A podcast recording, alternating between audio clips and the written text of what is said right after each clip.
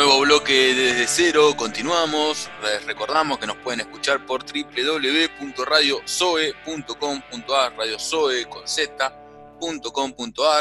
por la radio, la de siempre, por FM 107.1, aquí en San Cristóbal y saliendo para todo el mundo desde ahí. Y nuestras redes sociales es Instagram desde cero radio, así, desde cero radio, todo junto y nuestro Facebook es desde cero. Así que por alguno de esos lados nos pueden estar, eh, ¿cómo se llama? nos pueden estar contactando, nos pueden seguir, nos pueden mandar lo que ustedes quieran.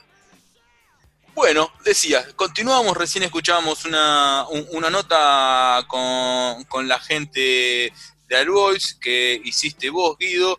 Eh, muy bueno lo que están haciendo allí en el, en el club, eh, en el álbum. Sí, la verdad, ¿qué hace Santi? ¿Cómo te va? Willy, lo mismo. Buenas, buenas tardes para todos.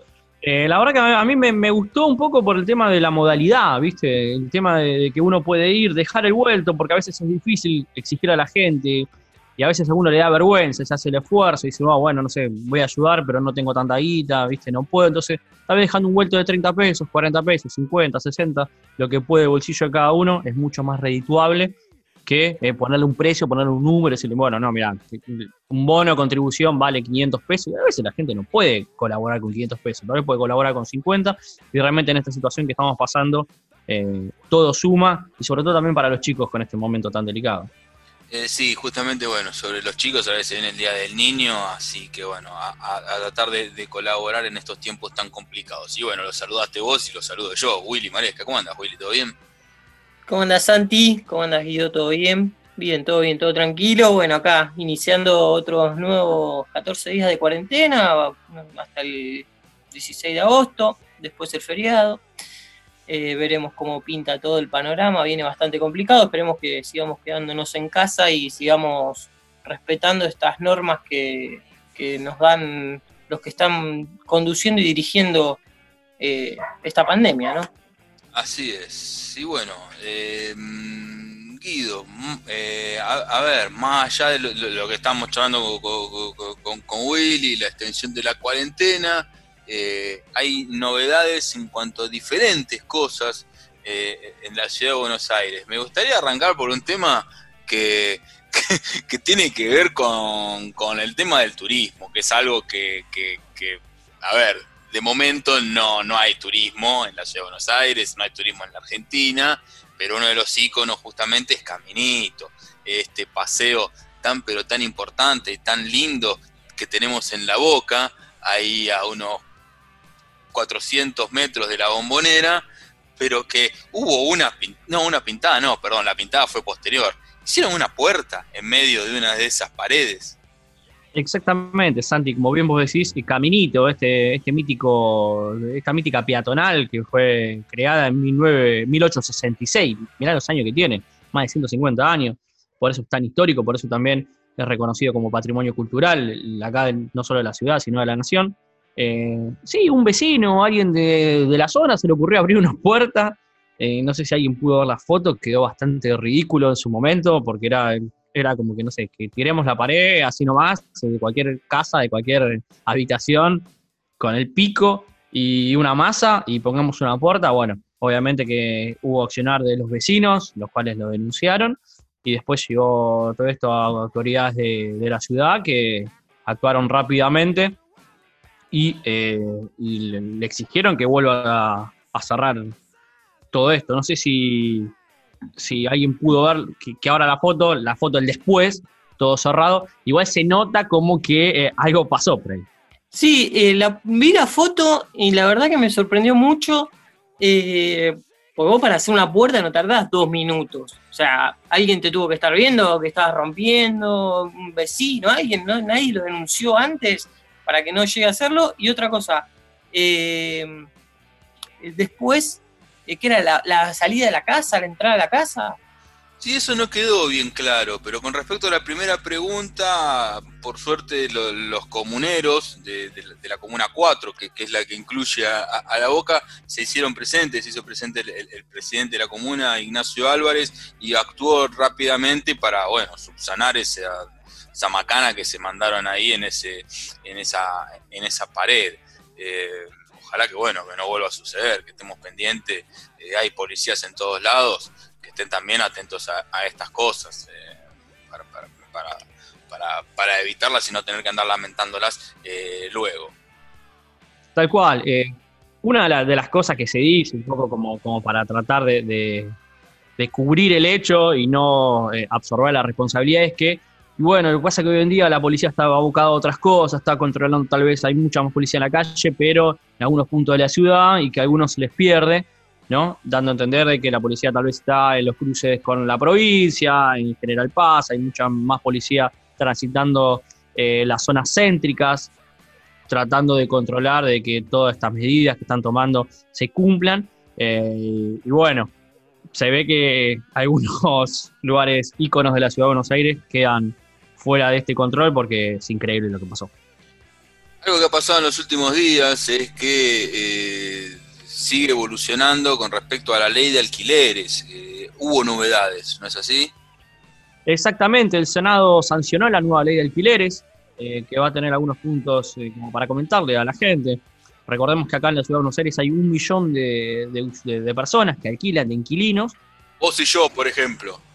Exactamente. a nivel nacional se habla de 9 millones de personas a nivel país, gran número casi un 25% del, país alquila.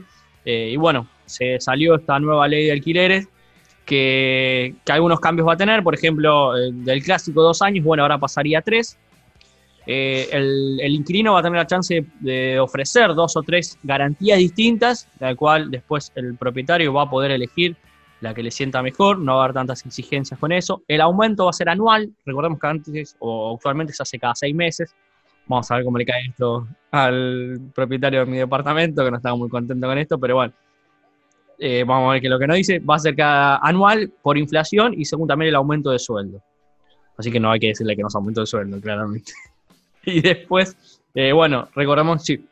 Estoy cobrando mal, ¿eh? Che, eh, estoy, estoy en la lona, estoy, estoy para... Tengo dinero. no tengo dinero como Horacio, no tengo dinero, no me aumentan, no, no, nada. Hace año y medio que, no, no, me aumenté ese, me aumenté, no me, no me midas. Es mal, le estoy pagando yo a la empresa, no, no, estoy muy mal. No me puedo ir, no me puedo ir. Le estoy pagando para que me dejen trabajar, imagínate qué mal de dinero que estoy. no, me, perdonas un, par de meses de alquiler y, vemos después. Che, Guido, y con respecto a servicios, expensas, ¿todo eso ahí cambió alguna parte de la ley o no? Cambió, lo que pasa es que se va va a estar mucho más riguroso el control con respecto a las expensas extraordinarias, ¿no? Ah, eso las expensas extraordinarias, que es la que tiene que pagar el propietario, siempre la mandan. Yo tengo la clase A, B, que nadie responde en la administración que es A, B, y tengo una vacía de hace cuatro años que vivo acá con extraordinaria que nunca se marcó absolutamente nada.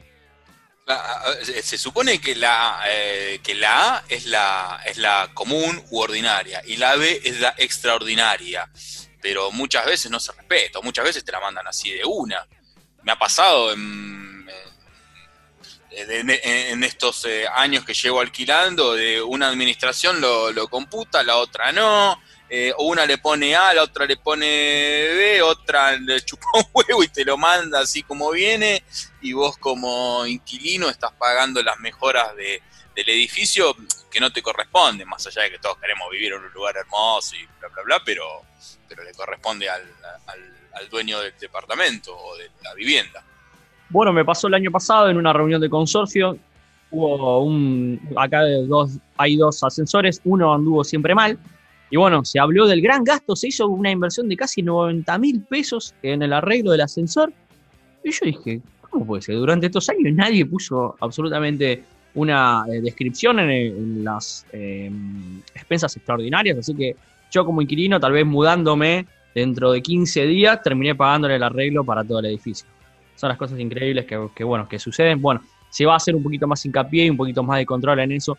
Imagino que los inquilinos van a poder denunciar estas cosas, pero después te encontrás con que al propietario no le gusta y empezás con tal cual, ¿viste? Se lava las manos de un lado o del otro y el pobre Gil que paga eh, se tiene a hacer cargo de todo. Che, Guido, y otra pregunta que estoy muy interesado en este tema. El tema de comisiones con las inmobiliarias y todo eso, ¿se toca también o cómo es? Sí, eh, se va a bajar. ¿Se acuerdan que también estaba el temita de, dos meses de, de, depósito? Eso, bueno, se va a bajar a uno. Y otra de las cosas también que se va a hacer muchísimo hincapié, algo que nunca sucedía, que es el tema del famoso eh, porcentaje que te dan que vos tenés que pagar según el contrato de locación, ¿no? Claro. Eh, no sé, si uno hacía la cuenta sobre, creo que es el 4% más o menos del, contrato, el 4,15 me parece que era, eh, no da nada que ver a los dos o tres meses que vos terminabas pagando a la inmobiliaria, al propietario. Entonces, si te hacía un choclo de plata, vamos a suponer que vos estabas terminando pagando 20 mil pesos para entrar en un departamento, plata de antes, claramente, cuando lo que vos tendrías que haber, no sé, pagado eran 12 mil pesos. Hay una diferencia muy grande. Bueno, también se va a ajustar mucho más en esto. Y bueno, también van a tener que apretar un poco más a las inmobiliarias que eh, yo lo he vivido también, esa cosa de que, bueno, pibe, si esto no te, no te sirve, no te gusta, eh, me devuelve la llave, te devuelvo la plata y a dos días de mudarte, ¿viste? Esas cosas que son increíbles que te la tiran. Corren por ese lado. Sí, sí, tal cual, tal cual. Adriana, Adriana Gentile ahí, acá en Parque Patricio, el muchacho, el, encargado me lo dijo y terminé muy, muy enojado, muy enojado. Pero bueno. y, seguís en la misma casa, ¿no? Sí, pero él ya por suerte a los dos años eh, le dije al propietario, le dije, no quiero más la inmobiliaria esta. Es más, o sea, nunca, yo solamente firmé el contrato ahí y después nunca más fui. No es que le pagué a él o se hizo cargo absolutamente de algo. Nada, se llevó un dineral importantísimo. Eh, mismo el, propietario, la verdad que tengo muy buena relación. Dijo, no, no, esta vez sin, sin eh, inmobiliaria, hacemos un contrato entre nosotros dos de palabra y chao. Bueno, qué bien. Yo en su momento me mudé justamente por eso, porque el propietario quería seguir involucrando a la inmobiliaria, que la inmobiliaria no, había hecho absolutamente nada y nos, pedía un dineral. Bueno, por suerte me fui a estudiar en un lugar mejor, una gestión acá de, del, asesor inmobiliario Guillermo Willy Maresca, que se recibió en ese mismo momento. Después dejó de ejercer también, pero claro, estoy acá por dueño directo, es otra cosa, muy buena onda con el propietario, con la persona que se lo administra, que es una, persona por fuera. Entonces, por suerte hay gente buena y que se ocupa de, sus inquilinos. Mismo he tenido algún que otro inconveniente aquí dentro y siempre se, se, ofreció a dar una mano y todo lo contrario a, poner algún pero. Fue, fue tirar eh, la mejor. ¿Algo más, Guido? Sí, eh, para hablarle un poco de ya a nivel pandemia acá en la ciudad de Buenos Aires, los números que están manejando actualmente. A partir de hoy se comenzaron lo que es los testeos, el, plan testear que este se está haciendo barrio por barrio en Villa Urquiza y en Coglan, que eh, ya ha cubierto este testeo en la ciudad de Buenos Aires el 62% de la ciudad. Por el momento son de los 8.505 test que se hicieron, los positivos fueron 3.731. O sea, van, no es que se hace un testeo general, sino a la persona. Por ejemplo, vamos a suponer que eh, acá nuestro amigo Willy eh, tiene síntomas, ¿no? Y bueno, se le hizo el testeo y se le confirma, uy, yo tengo coronavirus. Bueno, vamos a suponer, vamos a agarrar a toda la gente que estuvieron circulando cerca tuyo, no sé si, si tenés amigos o estás conviviendo o en pareja, se le hace un testeo también a ella, se lo separa y bueno, así se va confirmando quiénes son los que pueden llegar a haber contagiado esta persona. Pero bueno, eh, se va a seguir extendiendo eh, a los próximos barrios que están quedando. Esto se va moviendo según la evolución del contagio, donde empiezan a ver que hay picos, no sé, todavía en Parque Patricios, por ejemplo, no llegó. Si en Parque Patricios empieza a crecer el nivel contagio, seguramente venga todo lo que es para acá. También ya se, ha trabajado muy bien en los barrios más vulnerables, en la 1, 11, 14, en la 31, la 21, la 24, en la 15, en la 20, en la Carrillo y la Rodrigo Bueno, las cuales hicieron 29.981 test, de los cuales 11.783 dieron positivo y que hoy en día eh, dice que está bastante bien controlado todo lo que es esa parte.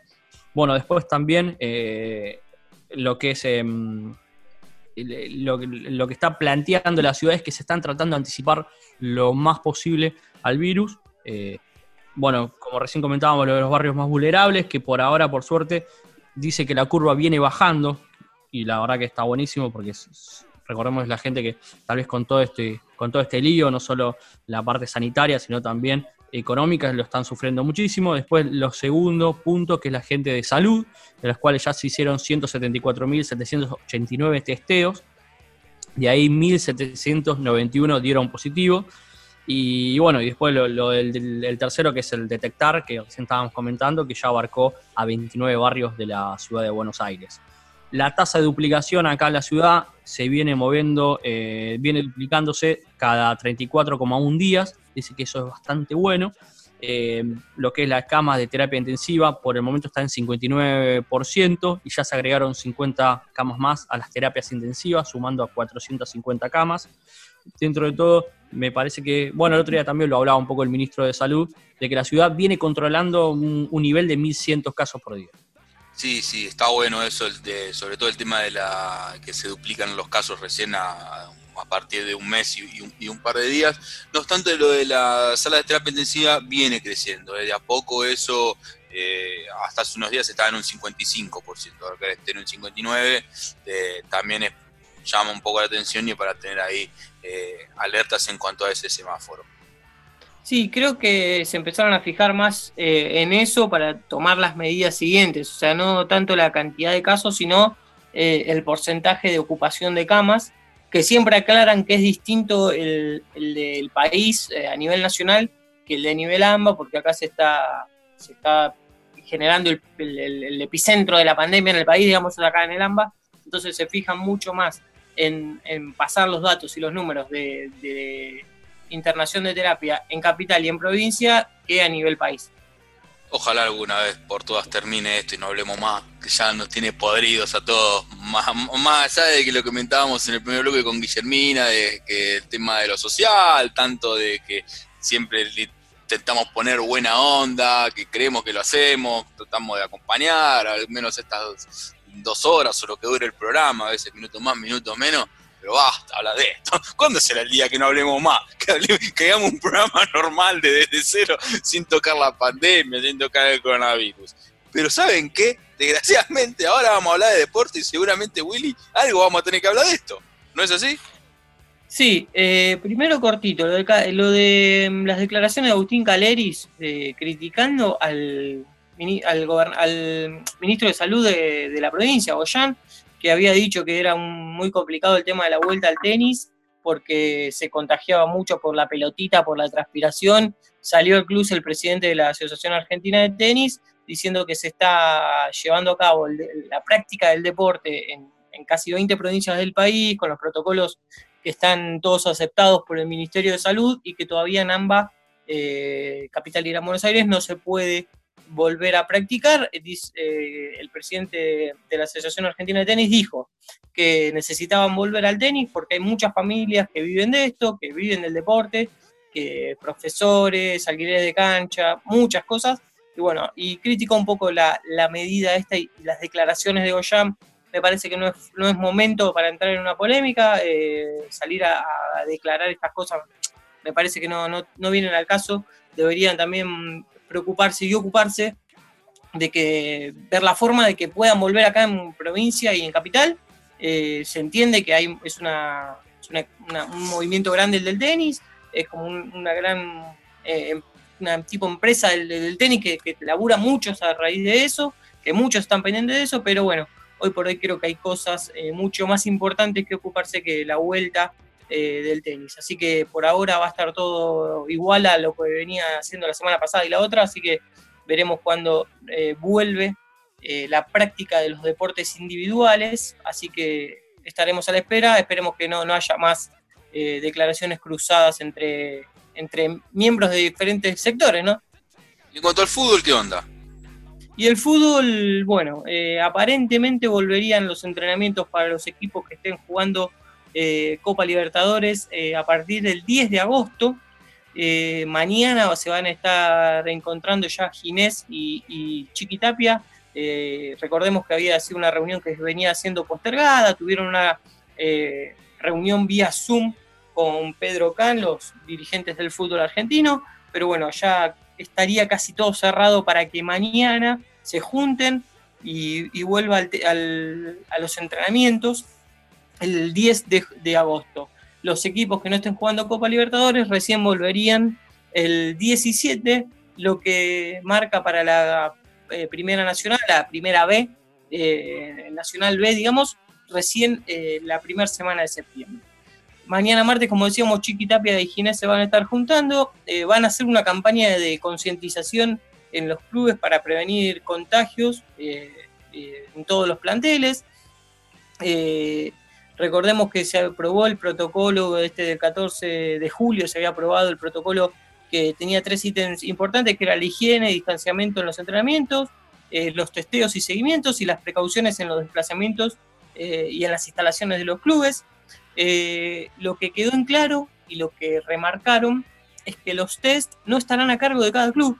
Eso es lo que habíamos hablado con el presidente de, colegiales, que era muy costoso el tema test y el tema implica, lo que implica llevar a cabo todo este protocolo, pero bueno, eh, ya se, dijo que no van a estar a cargo de los clubes, son alrededor de 750 mil pesos que, deberían pagar en estos test. Eh, serán realizados por eh, público, un, sistema público, y realizados por personal independiente de las entidades y previamente capacitados para hacer todo este tipo de test. recordemos que los test, los test se le tienen que hacer a todos los miembros del plantel. Cuando digo plantel, digo cuerpo técnico, cuerpo médico, eh, utileros y demás. Eh, así que eh, se le va a estar haciendo 72 horas antes del regreso a los entrenamientos, o sea, tres días antes, el 7 de agosto, deberían hacerse.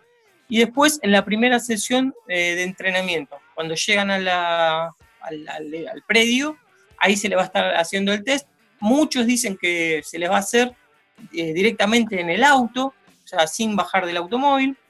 Eh, bueno, obviamente que si presentan casos positivos, eh, deberán tomar las medidas que vienen marcadas en el protocolo. Tipo, cuando vas a estas casas de comidas rápidas y compras de tu coche sin bajarte, va a ser lo mismo. Autotest COVID, auto, auto COVID-19. Y vemos a ver si podés patear la pelota tenés una, ventanilla especial ahí que te dicen, vení, poneme, la naricita que te mando el hisopado. Así que eh, veremos qué, resultados tiene esto. En Europa y en por ahí en el resto de Sudamérica, muchas decisiones se volvieron hacia atrás porque empezaron a dar casos positivos en los planteles, así que veremos qué es lo que pasa. Como recordamos siempre, quizá en primera edición eh, no haya tantos casos, esperemos, porque tienen otra forma de traslado, porque eh, los clubes eh, por ahí pueden, los jugadores pueden ir solos de, parte, de forma individual a, los entrenamientos, así que utilizando sus automóviles, veremos qué, es lo, que sucede. Después, en esta reunión que decíamos que Pedro Cam tuvo con los dirigentes del fútbol argentino, se le sumaron dos puntos importantes. Test por olfato, eh, te hacen oler alcohol o algo de eso. Y la prueba, eh, claro, un cohete ahí se tiran un cohetardo y ¿qué sentís? Mm. Bueno, eh, y la prohibición de utilizar las duchas del club. De las instalaciones de los vestuarios y de las duchas no se van a poder utilizar, los jugadores se van a tener que ir a bañar a su casa, así que los jugadores no pueden engañar más, a, por ahí si engañan a, su pareja con la que viven, que dice, che, voy a entrenar, vienen con el pelito mojado, todo, y dicen, no, me bañé en el club. No, no, pillo, no te hagas el loquito. Nada de salir eh, con las zapatillas limpias y volver con las zapatillas sucias que las ensuciaste por ahí. No, nada, nada, nada, nada. Acá ya no te cree nadie. O sea, vas a salís a salís a hacer deporte y nada más. Eh, Willy, em, con respecto a la Copa Libertadores, que algo que vos decías en los últimos días ha trascendido de que algunos clubes argentinos, entre ellos Boca y Defensa y Justicia, habrían hecho consultas para ver si pueden llegar a entrenarse y disputar sus partidos de Copa eh, en Uruguay, acá del otro lado del Río de la Plata. También salió el vicepresidente de la Asociación Uruguaya de Fútbol, la AUF, diciendo de que ve un poco complicado el reinicio de la Copa y que para él, su opinión fue de que habría que llegar a postergarla. eh, un poco en consonancia a lo que decíamos nosotros y en desacuerdo a lo que propusieron hace cosa de tres semanas, un mes, los dirigentes de Conmebol en medio de este quilombo que es América Latina con respecto al COVID. ¿Tenés alguna información para agregar acerca de eso? Sí, bueno, habían solicitado, o se estaba eh, teniendo la idea porque la, AFA y la Conmebol habían dicho que los eh, clubes eh, que no puedan hacer de locales en, sus estadios o en sus ciudades tenían la posibilidad de irse a otros lados. La verdad que lo veo bastante, bastante complicado que suceda eso. Es más, eh, creo que veo complicado el inicio de la Copa Libertadores, más allá de que se haya tirado la plata a los clubes, más allá de todo, es una situación bastante complicada la que estamos viviendo y la que están viviendo no solo Argentina, sino que varios equipos, varios países con esta pandemia. Entonces, eh, yo no, creo que sea posible que los clubes argentinos vayan a entrenar a otro país. El otro día, en test que les hicieron a los jugadores de la Liga Deportiva Universitaria de Quito, de Ecuador, dieron, eh, eh, eh, no, solo los jugadores, perdón, sino aparte de, de, todos. Sí, el plantel. Claro, 10 personas dieron positivo, entre ellos dos, dos médicos, más allá del jugador, el jugador eran tres o cuatro, dos médicos. O sea, que son cosas que también para ver, el fútbol, la vuelta del fútbol, tiene un montón de aristas, que no son solo los jugadores, sea un cuerpo técnico, cuerpo médico, utileros, nosotros los periodistas, porque hay muchos periodistas que acuden a los entrenamientos, son un montón de cosas. Y que estaría bárbaro, ¿no? De que se reactive, porque nos divierte, porque, reitero, también hay un montón de gente que trabaja de eso y que necesita llevar el mango a su casa como cualquiera. Pero es muy complicado eh, desde ese punto de, vista. Es algo que me preocupa mucho por estos lados, de, si se podrá retornar o no. Che. Sí, sí, eh, la verdad que estoy totalmente de acuerdo. Creo que desde un primer momento venimos aclarando eso en el programa, que eh, va más allá de lo que pase si la pelota entra o no entra a un arco. O sea, hay muchas cosas, mucho, muchas cosas que rodean al fútbol, que si bien es una gran empresa, que si bien es una economía, mueve mucha guita, eh, deberían tener un poco más de cuidado. Creo que Argentina lo viene manejando bien. Se viene aclarando el presidente el, viernes cuando dio el anuncio de esta nueva extensión de la cuarentena. Dijo, a mí me encanta el fútbol, yo quiero que vuelva el fútbol, pero no se puede en estas condiciones. Y es verdad, o sea, eh, hay que tener en cuenta muchas cosas, eh, lo que pasa alrededor. entonces es bastante complicado. Yo creo que, que, no, debería, no debería volver, debería tener las, las condiciones necesarias para la vuelta al fútbol. ¿Te acordás, Willy, que sin ir más lejos, hace cosa de mes y medio atrás, dos meses, cuando en Jujuy no había casos, que se decía de por qué no van los clubes a hacer la pretemporada allá. Creo que Racing había hecho eh, algunas averiguaciones. Hoy en día Jujuy también tiene casos de, coronavirus. Eh, la situación en San Salvador empezó a ser preocupante. Eh, se ha decretado una cuarentena extrema los fines de semana. Por ende, ha ido todo cambiando, ha ido todo mutando y todos queremos que vuelva a rodar la pelota por acá. Todos queremos ver a nuestros clubes, queremos volver a volver a festejar, volver a hacernos mala sangre, todo eso. Pero es muy jodido. Y, y nuestros dirigentes, como son nuestro presidente Alberto Fernández, el ministro de Salud, Ginés González García, son futboleros también, y me imagino que ellos también deben tener unas ganas enormes, y no creo que con eso, eh, no nos estén chamullando con respecto a eso. Así que a tomar, eh, a seguir teniendo paciencia y esperar a ver que, cuando, cuando vuelve el balón. Sí, por ahora, bueno, para ir cerrando más o menos, no, no hay fecha de regreso al fútbol, es lo que estamos hablando ya hace rato. Lo que sí, mañana va a presentar el cronograma de la vuelta a los entrenamientos eh, y todo indica que será aprobado, pero a partir del 10 de agosto. De ahí, que haya una fecha exacta de la vuelta al fútbol, eh, me parece que estamos lejos de eso eh, y esperemos que estemos lejos de eso. ¿Por qué? Porque cuando vuelva al fútbol se van a olvidar muchas cosas y por ahí se van a contagiar mucho más, lo decías vos el caso de Jujuy, el caso de Mendoza, recordemos eh, Cruz que se estuvo entrenando, algunos jugadores, o sea, debemos, debemos cuidarnos entre todos, debemos tener paciencia. Si el fútbol no puede volver este año, eh, la verdad que no, no perderíamos nada, que se retome el año que viene con las condiciones eh, casi normales.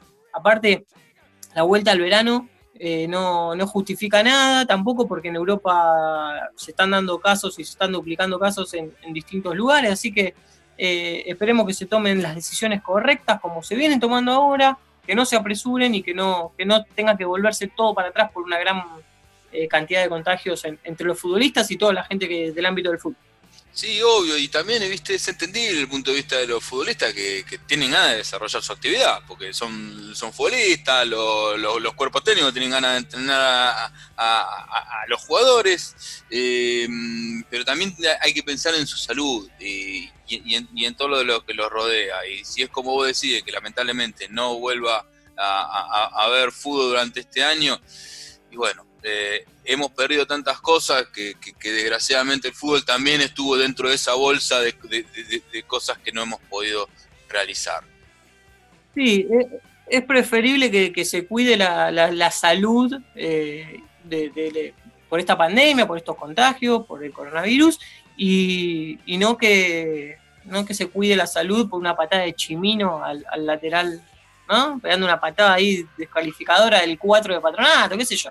O sea, eh, ya va a haber tiempo para no cuidar la salud por patadas, eh, cuidemos la salud por, por, el COVID-19 que es bastante complicado en todos los casos. Bueno, eh, el otro día, ¿sabes que miraba la final de la Copa de la Liga de Francia entre el Paris Saint-Germain y el Olympique de Lyon? Y mm, había público en las tribunas, todo muy acotado. Juan en el Stade de France, si no me equivoco un, estadio enorme y la capacidad era de 5.000 personas, pero las personas estaban cerca, no es que estaban a una, estaba a dos metros de la otra, estaban con sus barbijos, pero había eh, eh, cercanías. Sí, es como habíamos comentado la semana pasada el tema de Japón, que ya estaba volviendo con las actividades deportivas, con el fútbol y el sumo, con público, eh, reducido, pero con público al fin. pero bueno, eh, veremos qué pasa. Eh, en Francia ya se estuvo jugando, estuvieron jugando bastantes partidos amistosos con público, sobre todo Paris Saint Germain, que debe afrontar la, fase final de la Champions League, ahora que empieza a fines de esta semana. Eh, así que veremos que después de eso, si se hacen controles, si se hacen test o no al público que asistió, porque recordemos que no sé si el partido Atalanta-Valencia fue uno de los picos de la pandemia en Bérgamo después, con la gente que viajó y volvió y se contagió todo. Eh, así que veremos si después, eh, después de este partido, no sé si serán 5, 10 días, 20 días, no sé cómo ven controlando el tema de ellos, hay un rebrote en Francia y se le pueda eh, decir o echar la culpa de que fue por este partido. Así que veremos y esperemos que se solucione todo esto pronto y que bajo las condiciones normales eh, puedan volver todos los deportes, todas las actividades deportivas y que vuelva a rodar eh, el deporte en, Argentina. Ojalá, ojalá, ojalá así sea. Tendremos todo lo que creo diciendo ojalá, ojalá. Impresionante, ¿no?